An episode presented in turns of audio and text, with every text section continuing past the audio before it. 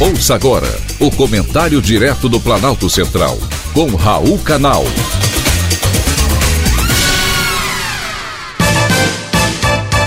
Queridos ouvintes e atentos escutantes, assunto de hoje: insulina completa 100 anos. A descoberta da insulina e de sua eficácia para o tratamento do diabetes completa 100 anos. Um século salvando milhões de vidas. A insulina produzida pelo pâncreas é considerada o hormônio da vida. É ela que vai dar a entrada do combustível principal do organismo, que é a glicose, para as células. É como se fosse a gasolina do motor. Se não tem glicose, o corpo não tem combustível.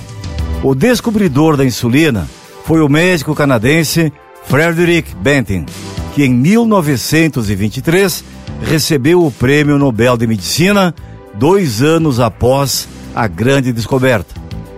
Morreu muito jovem, aos 49 anos, em um acidente de avião, mas deixou um grande legado.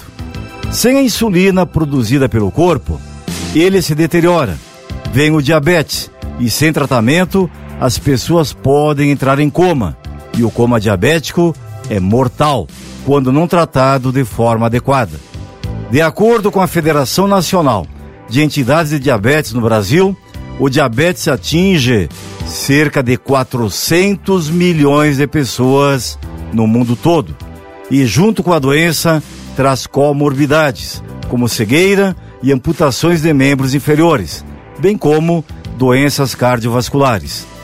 Felizmente, hoje em dia, e graças à descoberta do Dr. Frederick, quando o diabetes é tratado a tempo e com pessoal habilitado, é possível a reabilitação dos pacientes, ainda que seja uma doença que por enquanto não tem cura. Não tem cura, é verdade, mas pode ser evitado. O grande desafio é fazer com que as pessoas controlem glicemia, colesterol e pressão arterial.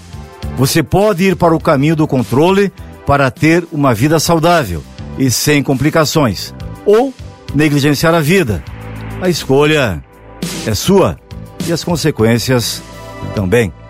Foi um privilégio ter conversado com você.